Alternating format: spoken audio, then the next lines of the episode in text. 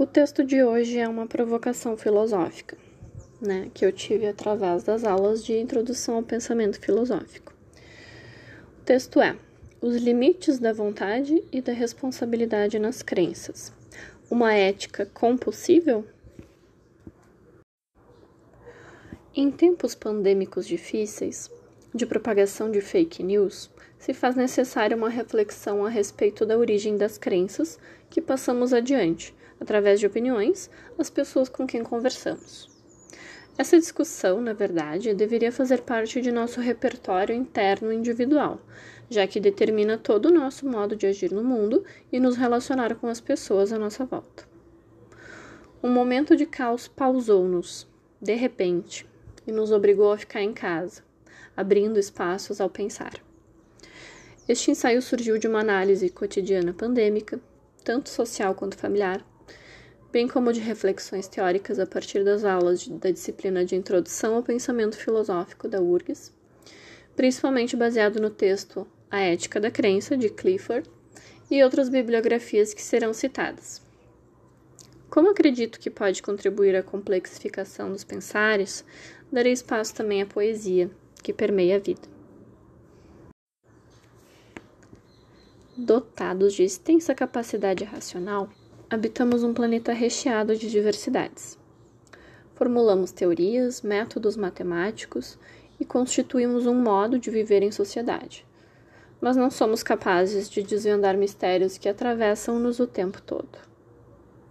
Não só o grande mistério do sentido da existência, como também pequenos mistérios invisíveis que nos rodeiam e das nossas próprias densidades impalpáveis. Desse modo, costumamos nos valer de crenças para sustentar nosso modo de ser e nossas atitudes perante o mundo. Clifford diz que existe uma conexão entre a crença e a verdade, que é o fim almejado. Porém, existem muitas implicações nessa lacuna entre crença e verdade que deveriam ser levadas em consideração ao formarmos uma sociedade que busque a ética e o respeito. Sobre essas implicações, encontram-se na teoria algumas explanações que tentarei abordar. Clifford afirma que uma crença precisa ser questionada e revisada antes de ser incorporada pelo indivíduo, bem como antes de ser passada adiante a outras pessoas, pois existe uma implicação ética no cuidado com a origem do conhecimento que está sendo transportado por aquele saber que a crença carrega. Ou seja, existe uma responsabilidade consigo e com os outros, e, portanto, uma responsabilidade social, inerente à admissão ou não de uma crença se perpetuar através da nossa relação com o mundo. Isso porque, se não houver evidências de verdade na crença, corremos o risco de que uma paixão ou um preconceito sejam protagonistas e tomem o lugar da decisão de acreditar ou não. Clifford também ressalta que, Fazendo a investigação necessária ao encontro de evidências, não importa se a crença é verdadeira ou falsa, pois implica em uma falta de responsabilidade consigo e com os outros na hora de aceitar a crença e a partir dela agir no mundo sem as comprovações de veracidade. Portanto, para Clifford, a, a ética da crença incide apenas sobre o diagrama investigação, comprova a veracidade, acredita, classificando todas as outras conjunções é, como culpáveis, mesmo que as ações que as originaram sejam uh, bem feitas. Ainda sobre a perspectiva de Clifford, no momento em que nos deixamos levar por uma crença sem a devida investigação, estamos sendo negligentes conosco, permitindo que outras pessoas possam nos trazer crenças sem averiguações, e com os outros quando passamos adiante uma ideia que não foi analisada.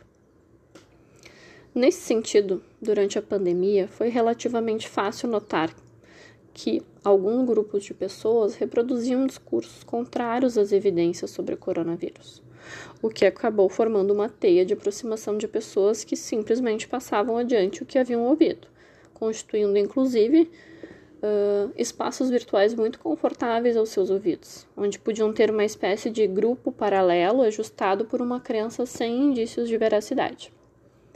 Conversar com todos tornou-se exaustivo, pois não havia argumentos nessa cadeia de pensamentos estática que justificassem suas crenças perante o grupo maior, o que acabou por fortalecer mais ainda esse grupo reprodutor de informações não averiguadas.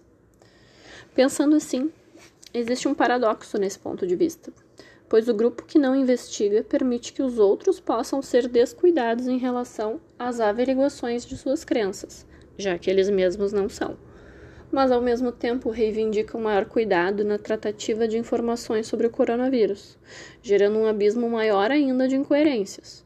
Um momento difícil para o mundo inteiro conseguiu dicotomizar e demonstrar bem como andam as dosagens de responsabilidade em nossa sociedade. Então, a partir do que Clifford aborda, nos perguntamos se seria razoável duvidar de tudo, inclusive das impalpabilidades e invisibilidades poéticas que naturalmente nos habitam. James escreve uma resposta a esse questionamento de limitação às crenças das coisas injustificáveis, como por exemplo a religião, afirmando que não pode a razão a tudo medir e classificar, pois existem determinadas experiências humanas que são baseadas no lado do sensível e da afetação.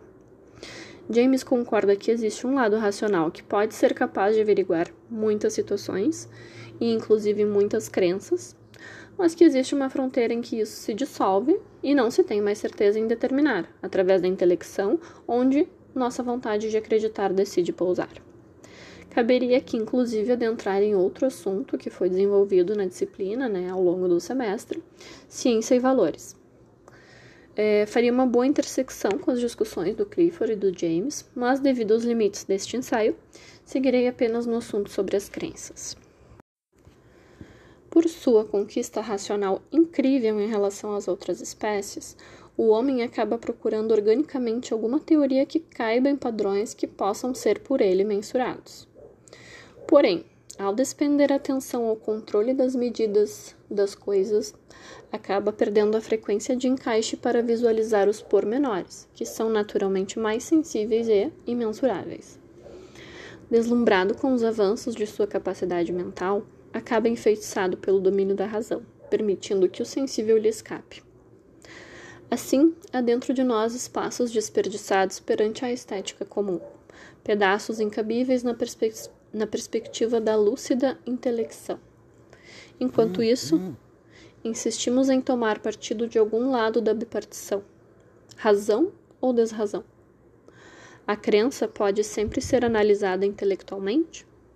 Penso que já partimos de um ponto central que não é essencial, pois as desmedidas só existem porque há a medida que delimita as fronteiras racionais. Uma esfera depende da outra, e mais ainda, elas se misturam nos abraçando e provocando a cada instante.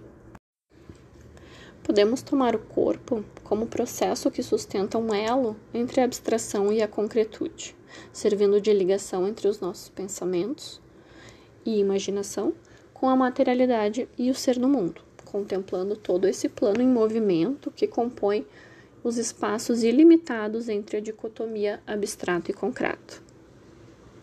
O mesmo corpo que carrega a carne palpável também carrega a impalpabilidade dos pensamentos, formando uma teia de possibilidades e haveres diversos.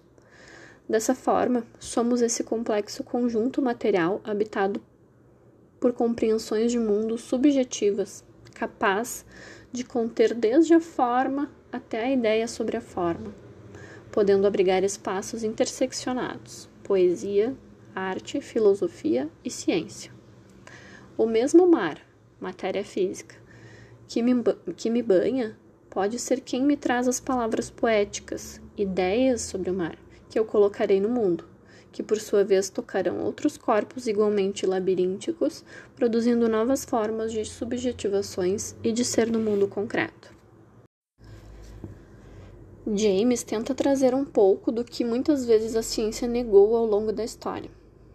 Existe a razão, e existe também a sensibilidade. Fica um enigma de mundo a resolver. Cabe a nós tentar dosar essas medidas para que consigamos ter ao mesmo tempo responsabilidade como social e permitir que os desperdícios da razão possam também nos habitar. Ainda há um argumento interessante do texto de James quando ele se pergunta se pode uma questão moral depender sempre de um tempo para sua averiguação, pois a vida às vezes requer de nós que resolvamos nos instantes atuais as nossas considerações sobre o que pensamos, não podendo recorrer a nenhuma averiguação intelectual. James diz que a vontade de acreditar em algo maior, muitas vezes, é o que continua movimentando o sujeito, tanto na busca de uma simples sobrevivência quanto na busca por conhecimento, sentidos e tantas outras questões humanas. Então, segundo James, a invisibilidade da concretude de algumas crenças não poderia associá-la à falta de verdade ou de indícios, não podendo ser mensurada pelos padrões desbravados por Clifford. Durante a pandemia, em sua fase aguda de quarentena, desacordos dentro da família se tornaram comuns, já que os familiares passavam mais tempo do que de costume juntos. Com isso, atitudes foram requisitadas frente aos desacordos de doutrinas diversas, o que me fez refletir muito sobre algo que eu não sabia nomear na época, mas que hoje eu entendo que se tratava da ética da crença. Em algum momento, as crenças intelectuais se chocam com as crenças intuitivas, gerando um desconforto para ambos os lados. São as complexidades entrelaçadas que nos convocam a nos posicionar. Mas precisamos nos posicionar e defender uma ideia tão bravamente se dela não dependemos para viver? Diante dessa busca por pensar as teias entre os sistemas internos particulares de cada indivíduo, notei que comecei a me preocupar mais com as fontes de onde eu bebia os ensinamentos. Resolvi ter mais cuidado ao conversar com meu pai diante do vislumbramento de sua paixão por suas crenças, a meu ver, infundadas. O desejo de ter conhecimento sobre a verdade universal é muito convidativo. Eu pude perceber isso nos olhos do meu pai enquanto ele defendia suas teorias dogmáticas com ardor. Desde então, pude ter um posicionamento de maior abertura à escuta e à conversa assertiva familiar. A ética da crença tem dimensões densas e tem muita relação com a visão de mundo cindida em opostos entre razão e desrazão, em que estamos submersos. Se até mesmo dentro de nós existe uma briga constante entre o juízo e as ondas do impreciso, não seria diferente na representação social. As afetações e os pensamentos racionais não têm limites visíveis ou perceptíveis. Eles se misturam, se afastam, se aproximam, se encontram. Por isso, dicotomizar é restringir a complexidade do olhar sobre um ser humano intrincado de possibilidades. Sempre me questiono sobre nossos intensos momentos de reflexão dentro da universidade. Como levar adiante para fora da instituição discussões tão importantes de modo que cause um mínimo de interesse nas pessoas? O que eu posso fazer por mim e por quem eu conseguir atingir após mergulhar os temas profundos como esses, especialmente quando se percebe que seriam de grande potência os encontros com mundos que cada uma pessoa carrega em si e que compartilhamos enquanto sociedade. Tão difícil de responder quanto é concretizar este equilíbrio. Neste momento, parece entrar em cena o enigma das ponderações que somos capazes de fazer, embora nem sempre acertemos, ou quase nunca. Um grande problema também que não foi pensado foi o fato de a maioria das pessoas não estar nem um pouco preocupada com isso, e seja apenas parte do processo. Nesse caso, a falta de interesse da população poderia ser um motivo pelo qual essa concretização ética não é alcançada. Acho que seria um fator a ser levado em consideração ao pensarmos sobre a ética da crença. Ética para quem consegue ver? Naturalmente, aqui estamos entre estudantes e professores dentro da fórmula acadêmica. E se faz extremamente necessário constituir esse pensar, pois se temos acesso às informações, temos um compromisso tácito com a ética. Diante de tantos questionamentos, me sinto implicada, enquanto estudante, a tentar levar adiante a minha volta esse desejo por uma ética que possa contemplar a coexistência entre vontade de acreditar e a responsabilidade de acreditar, buscando um equilíbrio que, embora nunca chegue, pode sempre ser tensionado para isso.